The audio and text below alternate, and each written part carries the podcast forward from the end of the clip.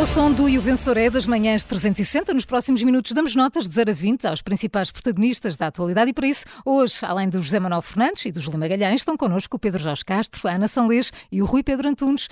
Um, Carla, esta manhã o tema da habitação volta a estar em análise, mas começamos com as suspeitas em torno de Fernando Medina. Ainda o caso da contratação pública uh, Joaquim Mourão, quando Medina era presidente da Câmara Municipal de Lisboa. Para já, uh, o ministro nega toda, o agora ministro nega todas as suspeitas de violação das regras. Ainda assim, uh, uh, Rui Pedro, o ministro Fernando Medina está fragilizado com este caso? bom dia, Carla. Bom dia. Eu acho que pode estar eh, fragilizado enquanto não der algum, alguns esclarecimentos. Começando precisamente por isso que tu disseste, que é, como também não é assim uma, uma declaração ostensiva, eu faço questão de ler na totalidade, que é a única reação de Fernando Medina à história, enfim, depois pode-se discutir o, os méritos, a maneira como a informação saiu, se, se há alguma novidade ou não, mas também não nos compete aqui estar agora a, a avaliar um, eh, peças jornalistas de, de, outros colegas, etc. Mas diz, diz, diz Fernando Medina, não tem conhecimento de quaisquer alegações que a existirem são totalmente falsas. Foi a, a única reação Sim. de Fernando Medina. Ora, o que ele disse foi, eu não sei o que é que ele disse, mas é mentira. E depois, uh, Joaquim Mourão veio dizer no dia a seguir que a única coisa que disse foi dizer que Fernando Medina não fez nada de mal. Ora, Fernando Medina tomou a iniciativa de dizer, seja o que for que ele tenha dito é mentira, se, uh, mas sem dizer o que era. Portanto, logo aí há aqui uma bizarria. Obviamente que Fernando Medina dizia que se fosse qualquer coisa que o incriminasse uh, era falso. Uh, mas, quer dizer, este tipo de declaração é logo à partida perigosa. Eh, Porquê? Não se sabe que tipo de alegações é que estamos a falar, porque o próprio Fernando Medina mostrou-se ele próprio uh, o único responsável pela contratação de Joaquim Mourão. Portanto, uh, uh, se Joaquim Mourão o envolveu e disse que Medina sabia de tudo, limitou-se a repetir aquilo que Fernando Medina já disse publicamente. Portanto, logo aí há uma grande confusão. Eu percebo que Fernandina não queira responder ou que não tenha que responder obrigatoriamente à TVI, CNN, fiz questão até de ir à declaração de rendimentos dele em 2021 eh, por essa participação na CNN e na Renascença, recebeu mais de 40 mil euros e ele aí não se importava de falar. Mas aqui, quer dizer, podia ter respondido às questões, que suponho que não lhe tenham mandado só uma questão, tenham mandado várias.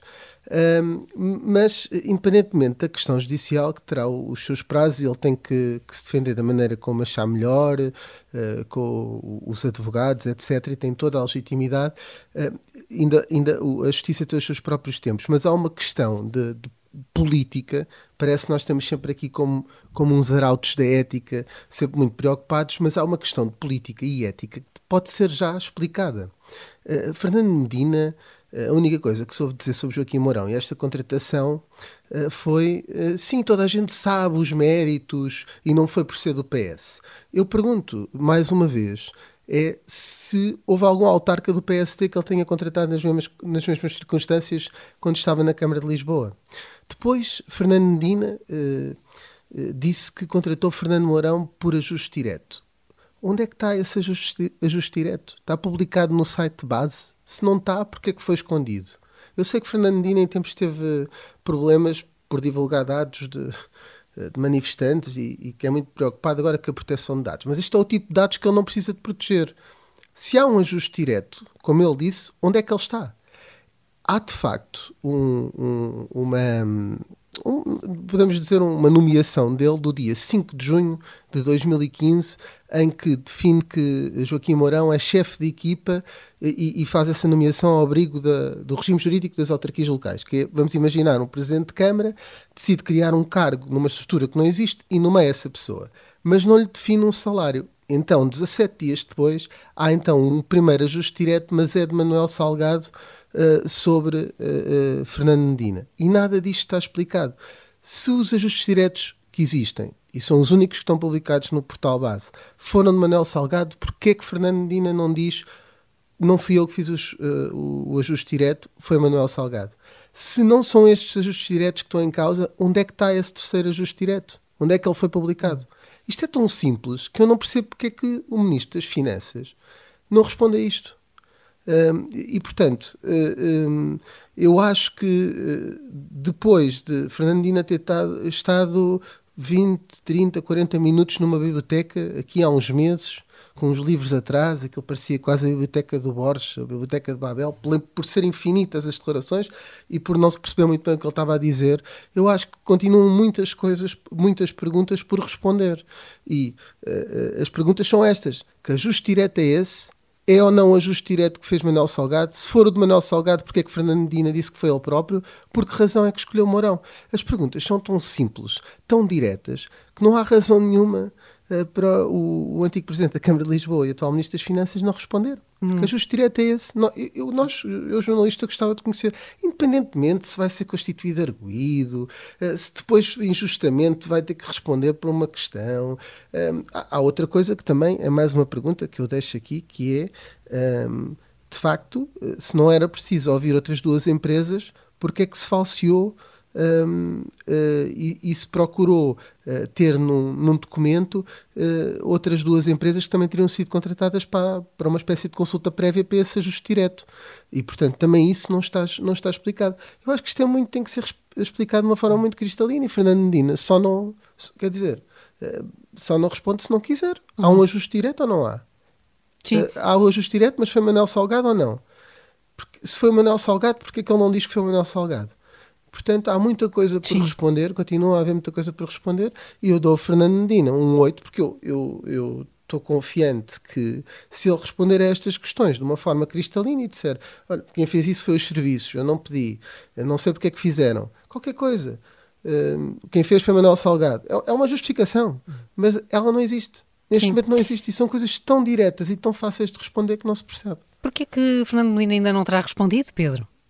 Eh, bom dia, pois, Bom dia. Uh, olha, está tá um barulho esquisito, não está? Está assim, tic-tac, tic-tac, sente-se assim uma, uma bomba relógio que parece rebentar com aquilo que resta da, da autoridade deste governo. Uh, neste momento a mulher mais poderosa do país é a procuradora Tânia Agostinho, uh, portanto é esta magistrada que está aqui a investigar este, este caso sinistro. Eu acho que independentemente do que vier a ser apurado pela investigação, continua a não se perceber com franqueza o que leva a Câmara de Lisboa a buscar a Castelo Branco alguém para controlar as obras e já agora o que leva o comendador, uh, Joaquim Mourão, portanto ex-presidente da Câmara, a aceitar este convite para vir de tão longe para fazer isto. Uh, o, o deu aquelas respostas a 19 de janeiro, uh, mas que deixaram muita coisa por, por, por, esclarecer e por isso desta vez meteu-se esta, esta, esta resposta tão curta e tão, tão pouco esclarecedora citada, citada aqui na íntegra pelo, pelo Rui. sobre as consequências políticas, isto confirmar-se que Medina é arguído o que ainda, portanto, ainda, ainda, estamos para ver, não é? mas a confirmar-se que ele é erguido e que se demite na sequência disso, eu creio que fica formalmente ultrapassado o nível de atrapalhadas do governo de Santana Lopes, que levou Jorge Sampaio, o então Presidente, a dissolver o Parlamento em 2004, em 2005, e portanto, se fosse usar aqui o trapalhómetro, uh, não estariam alternativas a Marcelo que não passassem por, por, por convocar novas eleições. Só que, como o Presidente já avisou, isto, por um lado, vivemos tempos críticos, né, meio de uma guerra de uma, de uma crise inflacionista e da aplicação dos fundos do PRR, e, por outro, não vê grande alternativa política à direita, já pronta para formar outro governo. Portanto, todos os partidos estão em arrumações internas ou começar a pensar nos seus programas, tirando o Chega, continua a fazer mais parte do, do problema do que a solução. Uh, José Manuel Fernandes, uh, isto no trapalhómetro, uh, também colocas isto num, numa, num caso grave? Eu acho que é um caso grave, sobretudo porque uh, Medina uh, nunca, digamos, nunca pautou pela grande transparência e as várias, desde o tempo da Câmara de Lisboa, que se embrulha sempre que é necessário uh, dar, dar explicações. Uh, recordemos que tudo começou também muito mal nas explicações dadas sobre aquele caso das, da comunicação às embaixadas de, de, de, dos nomes dos manifestantes. Ora bem, eh, eu às vezes fico a ideia que Medina tem, tem acha que faz parte de uma espécie de elite do regime que não deve explicações a ninguém, portanto está acima do comum dos mortais e que, portanto, uh, sempre, dedicou, sempre se dedicou à causa pública e, portanto, não tem que uh, estar a, a explicar aos eleitores o, o, porquê disto ou daquilo. Do ponto de vista do governo, uh, costuma-se dizer, quando a gente joga a batalha naval, cá, o tiro no porta-aviões. não é muito grave, mas de vez em quando, quando há um tiro no porta-aviões, a coisa é mais complicada. E, e neste caso, havendo a, eh, a Constituição do Arguido, reparemos, de acordo com a doutrina Costa, António Costa, ser arguído não implica sair do governo, uhum. porque Depende. o seu secretário de Estado adjunto, o seu secretário de Estado adjunto era arguído e não saiu do governo. Lembram-se disso até ser, até ser só quando foi acusado é que saiu do governo e Costa faz muita questão de explicar que a Guido é um estatuto para defender quem é alvo de uma acusação. Portanto, eu não tenho nada a convicção de que no momento em que uh, Medina eventualmente venha a ser constituído arguído, uh, que António Costa vai procurar mantê-lo no governo. Aquilo que fará uh, Marcelo Rebelo Sousa também estou convencido que é não fazer ondas. Marcelo Rebelo Sousa não quer uma crise nesta altura, eh, porque sabe que, convocando uma crise, arriscava-se a ter uma solução igual àquela que tem, ou parecida, e, portanto, ele não quer fazer isso, que isso para um Presidente da República, na, de, de, acordo com a, com a, sua perspectiva, é quase equivalente a ser obrigado a admitir-se, porque é um, esse sim, não é um tiro no porta-aviões, é um, é um uh, torpedo no porta-aviões, mas, mas batemos, em mínimo, batemos em mínimos de ética, não é, não? É pá, batemos obviamente, quer dizer, agora estamos num, estamos num domínio em que há esta, esta sensação que não se tem que dar explicações, que não é preciso nada, quer dizer, aliás, o simples facto, o que é mais, eh, digamos, cabeludo neste processo, é que não se percebeu ainda muito bem o que é que andou a fazer Joaquim Mourão em Lisboa. Porque é que cobrou aquele valor numa Câmara que tem mais de 10 mil funcionários? E para fazer uma coisa que qualquer outras, muitas outras pessoas tinham capacidade para, para, para fazer.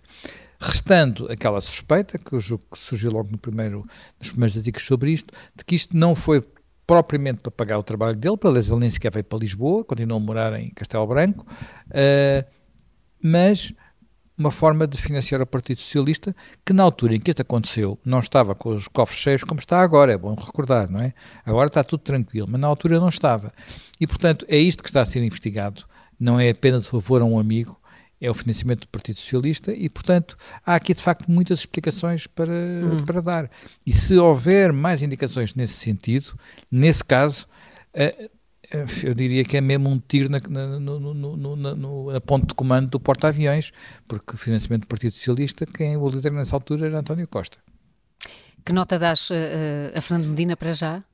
Olha, eu dou a Fernando Medina um 6 um, um pela absoluta falta de explicações até ao momento e não vai para, para, para uma nota mais baixa, que é porque quer mantê-lo por aí a ver se ele dá explicações, não é?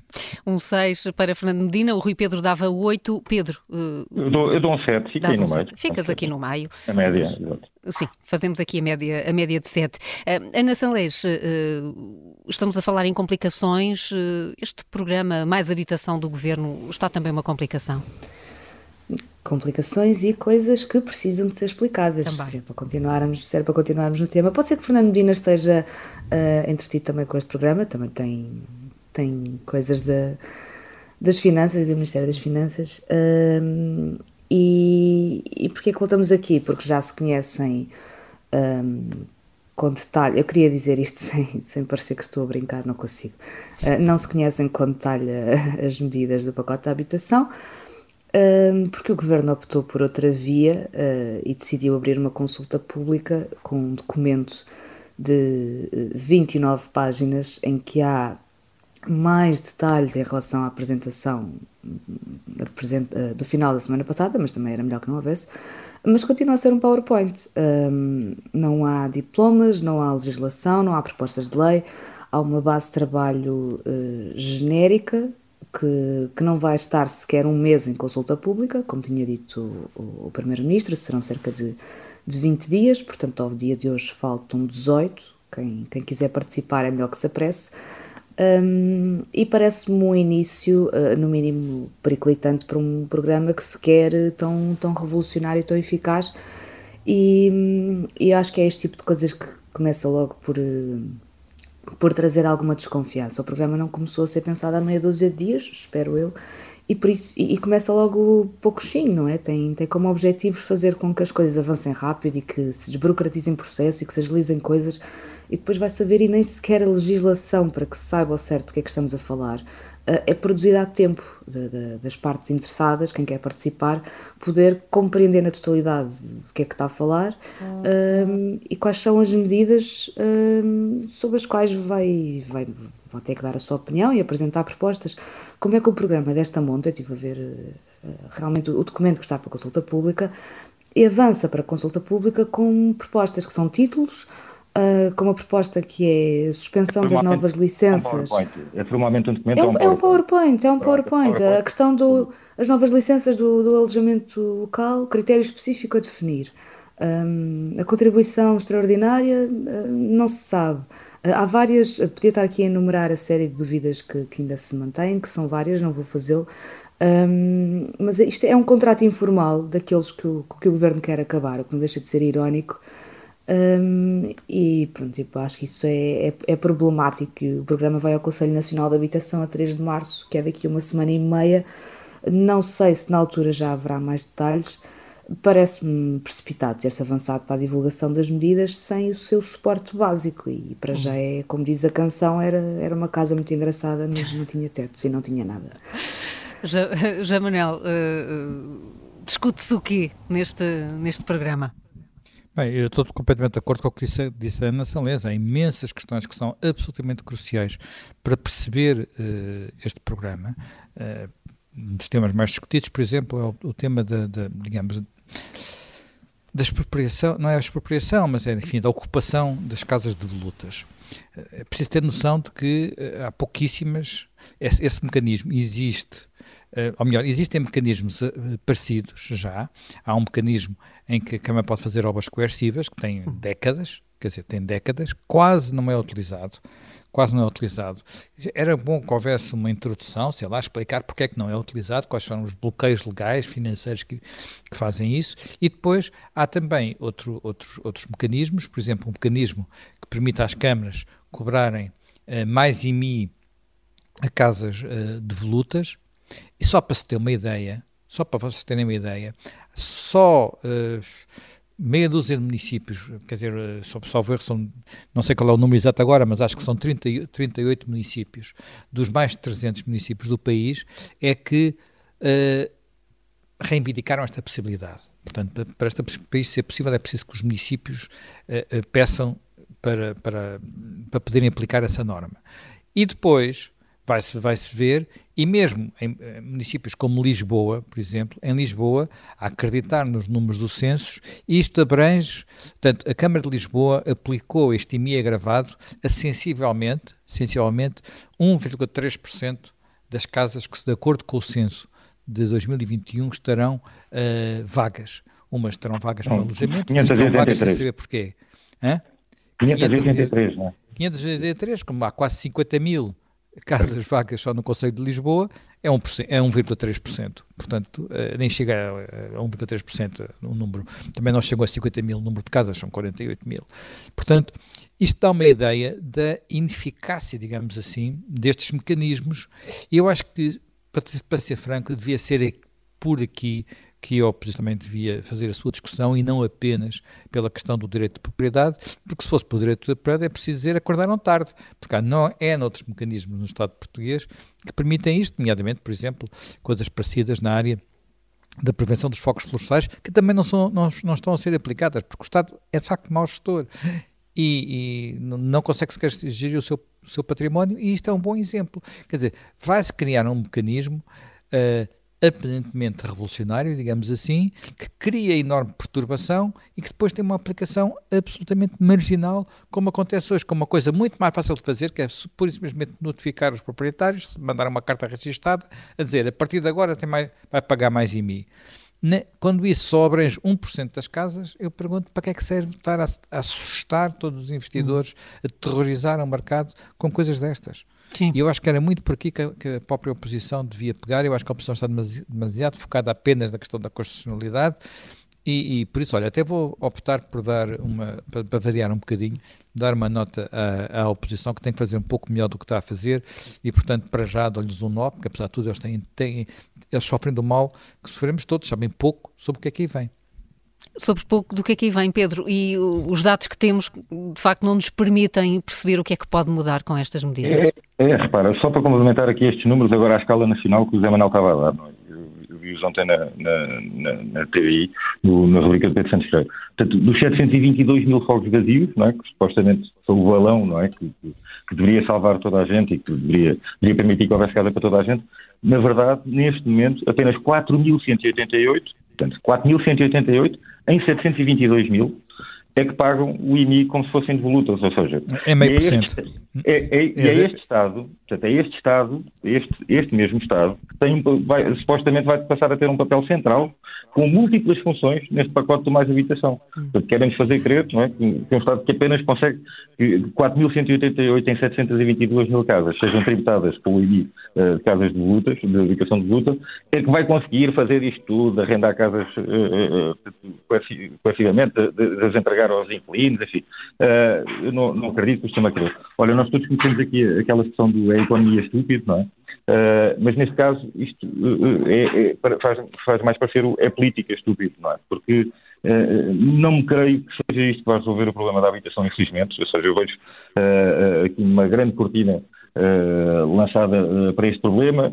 Claro que está, está tudo numa, numa, radicalização ideológica uh, a discutir este assunto, mas na verdade eu vejo com dificuldade que isto vá de facto fazer chegar casas às pessoas. É? O, o, António Costa e o seu governo lançaram aqui uma, uma, este, este, PowerPoint, vá, não é? nem sequer, isto nem sequer é um diploma, não? É? lançaram este PowerPoint com uma série de medidas, para estarmos todos aqui a discutir um bocado. Duvido muito que isto passe tudo no Tribunal Constitucional, mas enquanto enquanto se, se, se resolve isso, pronto, fazem parecer que estão a tentar uh, resolver o problema, mas tenho muitas dúvidas que isto, uh, na prática, uh, chegue, a algum lado, ou que faça chegar casas às pessoas com mais, com mais facilidade, que é aquilo que devia estar toda a gente a tratar. Aliás, a forma como os presidentes da Câmara das principais cidades, que é onde este problema mais tem feito sentido, a forma como eles vieram criticar o facto de não terem sido consultados e como vieram arrasar de alto a baixo uh, as propostas que estão aqui a ser feitas, mostram também muito do que é a inabilidade ou a inexperiência política uh, da, ministra que, da, da, ministra da Habitação, que de facto tem muito pouca experiência uh, política e claramente este dossiê, por aquilo que, que implica e pela importância que tem, uh, exigiria alguém com, com peso político e com um traquejo político maior. Deixem-me só dizer que há uma, há uma também vi ontem também na TVI, uma peça que referia uh, uh, uma resposta à pergunta, uma pergunta que foi feita para Cecília Amarelos na, na segunda nas notícias, que era qual era o património do voluto do Estado. E então parece que há uma lista de património imobiliário público sem utilização que é publicada em Diário da República. Uh, e esta lista, portanto, a última, a última é um, é um despacho de 3.260-2022, de, de, de março do ano passado. Uh, são 47 páginas, com cerca de 700 imóveis uh, que estarão sem, sem, sem utilização. Custa-me a crer que sejam apenas 700 imóveis que o Estado tem, tem sem utilização. Mas depois, mais uma vez, aqui se vê como, como o Estado uh, falha no básico. É? Uh, supostamente esta lista devia ser publicada, atualizada semestralmente, e lá está, a última lista é de março, portanto vai fazer um ano uh, sem que tenha havido a publicação de nova lista, e obviamente se há condições em que esta lista seria uh, permanente ser conhecida com a maior regularidade possível, são estas em que, em que vivemos esta crise da habitação. A tua nota vai para quem, Pedro? A minha nota vai para a Ministra, que acho que não está Sim. a conseguir explicar tudo isto eficazmente e que está, está a mostrar esta, esta falta de senso político que seria necessário uh, para tudo isto e vai em ensaios. Um 6 um seis para a Ministra da Habitação. O José Manuel Fernandes deu um 9 à oposição. Ana, uh, a quem é que dás nota? A minha nota vai para o Ministério também da Habitação e vai um 8, para o um, pouco que se sabe. Um 8. Portanto, José Manuel Fernandes, deste a nota mais alta deste e o vencedor é, e mesmo assim tinha foi dado, Tinha dado a nota mais baixa a Fernando Medina, portanto a gente também é verdade. Sim, não também posso é deixar os meus créditos com mãos alheias. Ficou aqui tudo assegurado, o mundo gira no sentido dos ponteiros do relógio, está garantido e o vencedor é regressa amanhã.